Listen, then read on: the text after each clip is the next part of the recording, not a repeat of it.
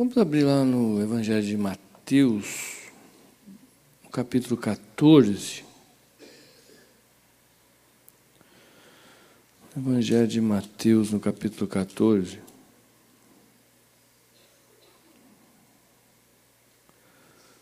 Compartilhar essa passagem, uma passagem conhecida, mas uh, é uma passagem que, primeiramente, mostra a alegria de Pedro, o regozijo de Pedro. E eu imagino que isso acontece comigo, com você, quando a gente está uh, andando em prol do Senhor. Aqui é uma passagem que fala quando Jesus andou por sobre o mar e diz que depois que ele despediu as multidões, ele subiu para o monte para orar. E, e diz essa passagem que os discípulos estavam um pouco longe, estavam sendo açoitados pela, pelas ondas e pelo vento contrário. E e Jesus foi ter com eles. E Jesus estava orando, estava sozinho, saiu em direção a eles, saiu andando por sobre o mar. E diz a passagem que os discípulos se assustaram porque não reconheceram que era ele. Até porque ele vinha caminhando sobre o mar, era algo que eles ainda não tinham visto, convivido. Mas diz no versículo 27 que rapidamente daí Jesus chegou e se manifestou, se apresentou, disse: Calma, ah, não tenho medo, sou eu. Né? E naquele momento Pedro se animou. Foi um momento que Pedro se anima e, e Pedro chega e diz para o Senhor assim, que está relatado no versículo 28. Respondendo-lhe Pedro, disse: Se és tu, Senhor, manda-me ir ter contigo por onde, por sobre as águas. E ele disse: Vem. E Pedro, descendo do barco, andou sobre por sobre as águas e foi ter com Jesus. Então fico imaginando aquela cena, que é uma cena de uma pessoa animada, de uma pessoa disposta, de uma pessoa que realmente quer seguir os passos do Senhor, inclusive fazer o que ele, o que ele faz. E é claro aqui que Jesus quer que a gente faça a mesma coisa que ele faz. E chega para Pedro e diz: Vem. E ele sai faceiro da vida, assim como eu e você. Ele sai disposto, ele sai vencendo tudo que se levanta como empecilho. Ele começa a ter uma vida de milagres. Ele começa a desfrutar de Deus que eu creio que é o que todos nós queremos e já vivenciamos, mas e que muitas vezes perdemos. E é importante, é por isso que está relatado na palavra do Senhor, que a gente venha a entender como é que esse processo é bloqueado. Por que, que eu perco o ânimo, por que, que eu desanimo, por que, que eu não estou disposto muitas vezes a fazer? Por que, que a minha mente começa a travar e eu começo a raciocinar? E a primeira coisa que aparece como uma manifestação para bloquear aquilo que Deus tem para mim e para você é o medo. Diz no versículo seguinte: reparando, porém, na força do vento, teve medo. Medo é, um, assim, é uma circunstância, um, um estado emocional que se manifesta todas as vezes que o nosso cérebro vê alguma circunstância que pode nos fazer perigo. E se você buscar bem no nosso dia a dia, até alguém olhar para nós de uma forma que a gente não espera, não gosta, já brota isso. É um medo de de repente ser afrontado, é um medo de de repente a minha vontade não ser feita, é um medo de que as coisas comecem a acontecer do jeito que eu não quero. Isso se manifesta. Mas você vê que antes disso se manifestar, aconteceu uma questão básica, que ele começou a reparar em algo que ele não tinha reparado antes. Uma pessoa que olha para o Senhor, uma pessoa que está com foco no Senhor, ela não repara em coisas externas. Tanto é que aqui não diz que começou a ventar. Já estava ventando, diz que ele reparou na força do vento.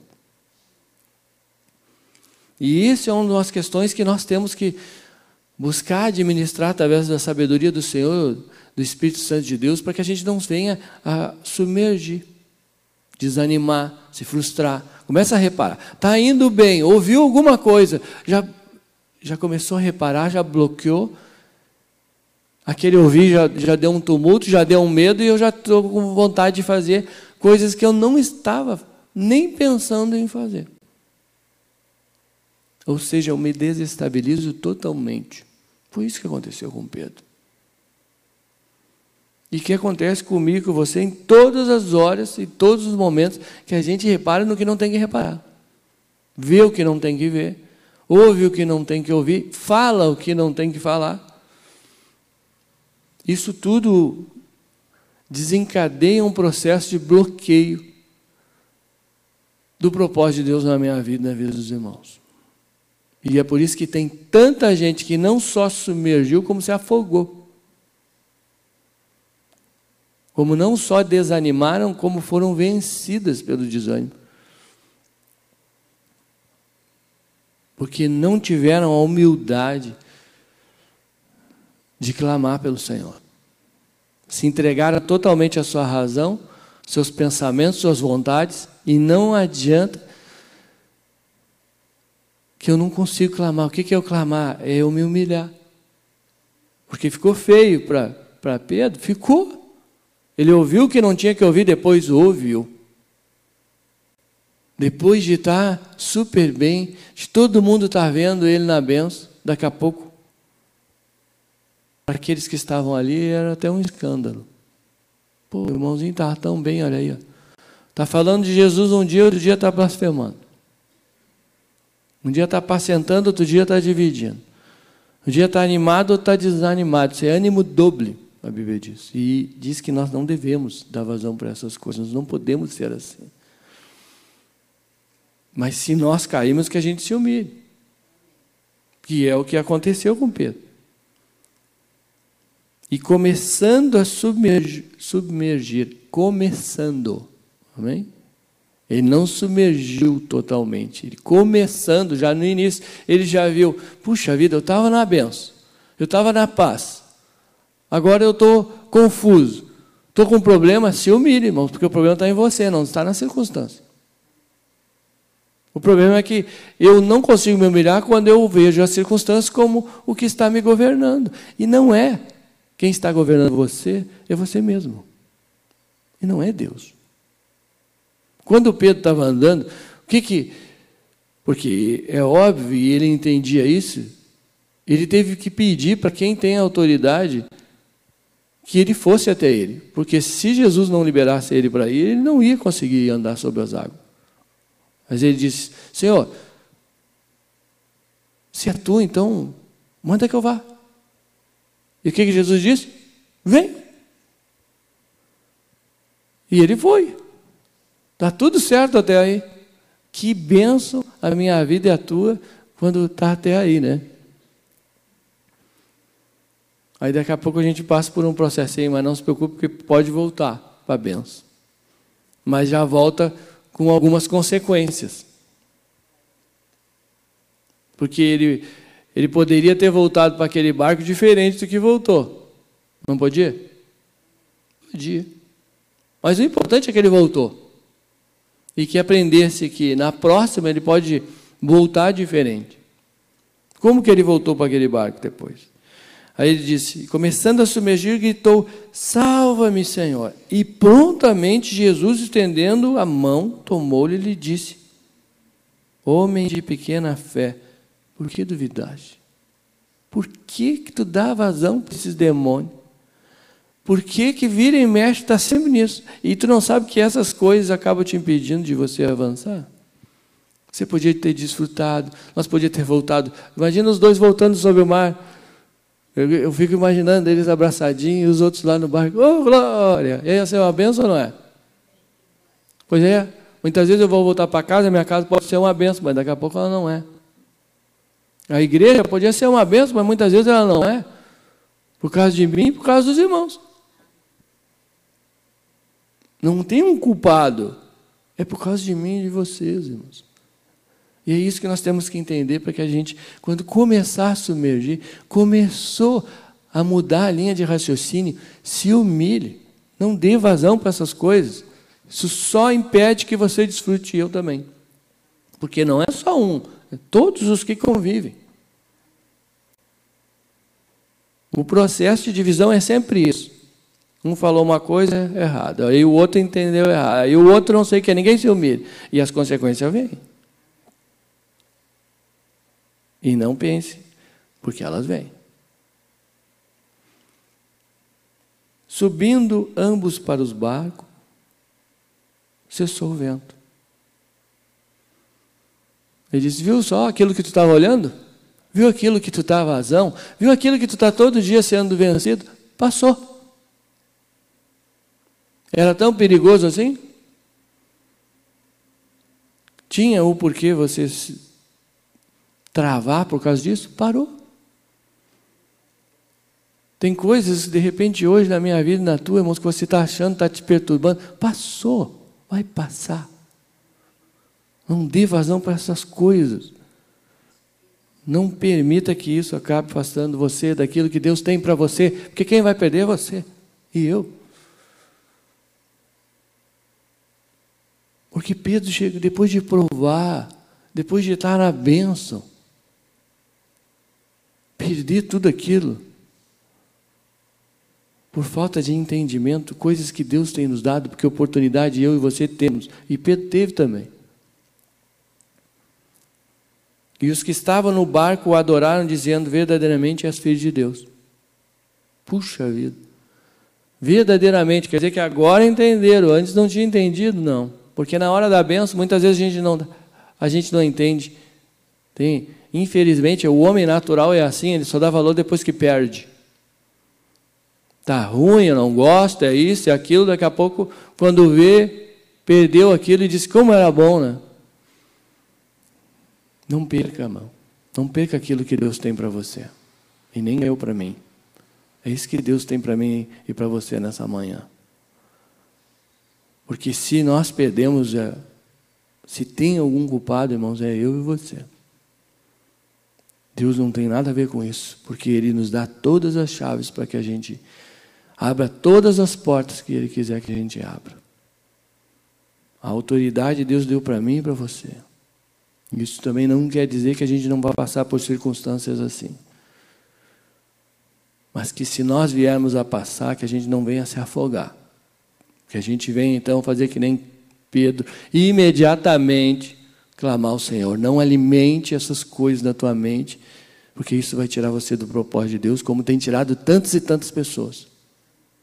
E ainda vai tirar muito mais, porque a palavra é bem clara e diz que são poucos. São poucos que, que vão alcançar realmente aquilo que Deus tem para eles. E nós estamos nessa manhã aqui, irmãos, porque nós estamos buscando ser esses poucos. E se você tem algum problema, conforme nós desfrutamos através do louvor. Louve ao Senhor, sirva ao Senhor, se disponha para Deus, busque Ele. Aí viu um ventinho, alguém falou alguma coisa, ai, não estou mais. Ai, eu não quero mais. Esse, esse tipo de fala é, são de pessoas que não estão na direção do Senhor, estão na sua. E mais hoje, mais amanhã, isso vai aparecer. E vão acabar caindo. Porque a boca fala do que o coração está cheio. E isso Deus oportuniza para a gente ver o que está dentro de nós, para que imediatamente a gente clame ao Senhor. Porque a obra vai continuar avançando e tem muita gente disposta a fazer. E isso eu creio que é o que ainda faz com que Deus não tenha voltado ainda. Agora, a questão está, eu e você somos esses, vamos ser esses, aí a escolha é minha e de cada um dos irmãos. Porque muitas vezes a gente dá vazão para tantas coisas Os problemas de relacionamento, seja familiar, seja o que for, sempre é por coisinhas, por reparar em coisas que não se tem que reparar. Por reparar no vento, toda a circunstância mudou muito rápido. E mudou para pior.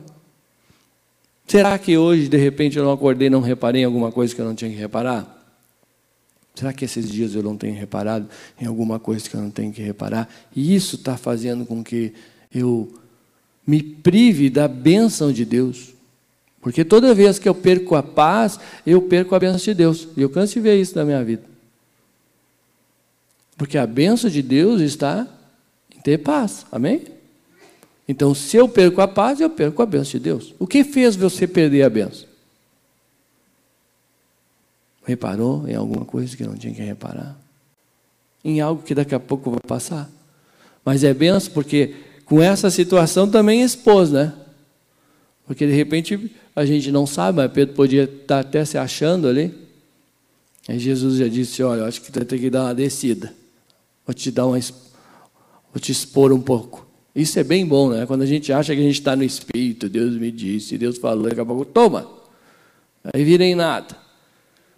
E é uma glória isso, por quê? Porque, na verdade, Deus tem que mostrar quem realmente nós somos. E que sem Ele nada nós podemos fazer.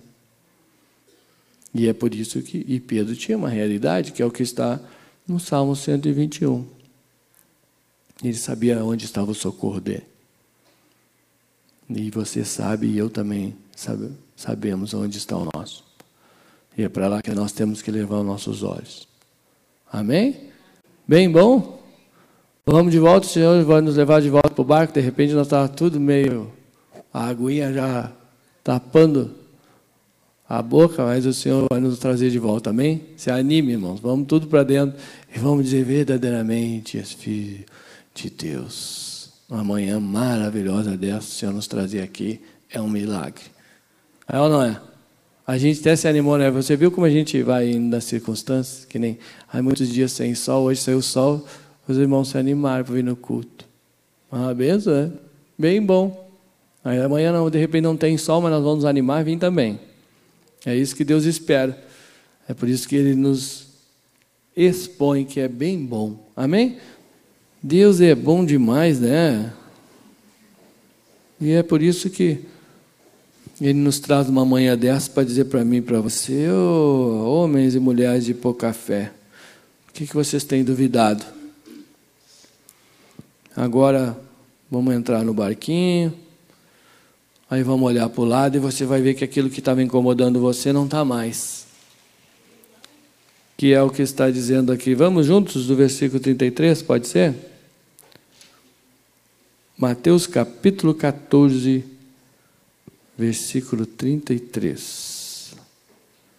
E os que estavam no barco o adoraram dizendo: verdadeiramente és filho de Deus.